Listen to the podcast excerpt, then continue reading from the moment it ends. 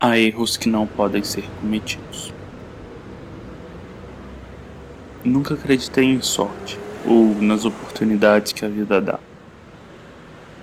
Mas eu não sou a melhor pessoa para contar histórias de sucesso.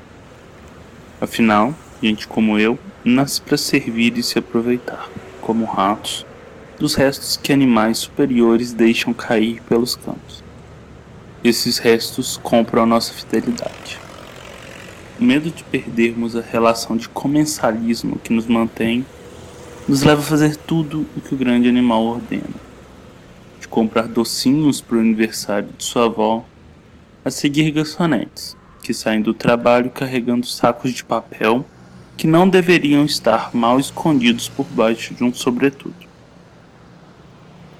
A cafeteria, que agora é uma cena de crime, abriu suas portas para mais pessoas durante o dia que recebe clientes em uma semana inteira. Em dias assim, é fácil observar e identificar quem está escondendo alguma coisa. Quando, de 5 em 5 minutos, uma jovem abre a porta de vidro para fumar, você tem um perfil. Em 8 horas, foram exatamente 20 cigarros. O último acendido ao fim do expediente.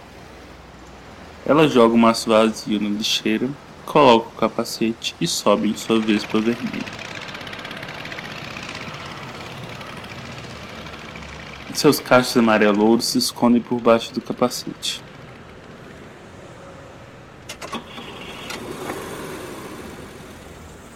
Essa vida de garçonete deve ser uma merda mesmo, eu sei. Se eu ficasse servindo cafezinhos de trás de um balcão, eu certamente me apegaria à primeira chance de sair dessa vida. Mas é tanta inocência pensar que ninguém viria atrás daquele saco de papel. Ela passa pelas lombadas sem desacelerar. Não procura refúgio. Dirige-se diretamente para a saída da cidade. Os cigarros devem ter alimentado ela durante o dia. Agora não mais. Ele estaciona no primeiro posto de gasolina à beira da rodovia e se encaminha para o restaurante.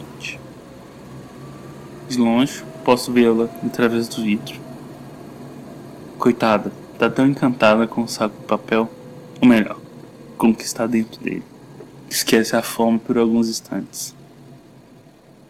Será que ela já tá pensando como será seu futuro? Vida nova, numa cidadezinha do interior, sem preocupações. É bom ter sonhos, mesmo sabendo que eles jamais se realizarão. É bom que ela procure um lugar isolado para buscar um recomeço.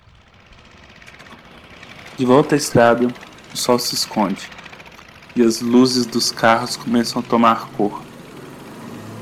O pequeno círculo amarelado da Vespa me guia.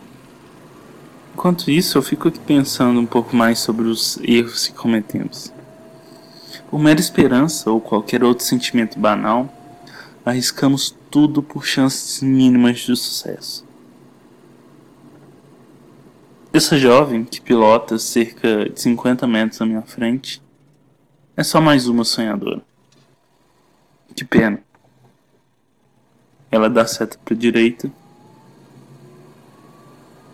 Ela reduz para entrar em um hotel de beira de estrada eu piso no acelerador.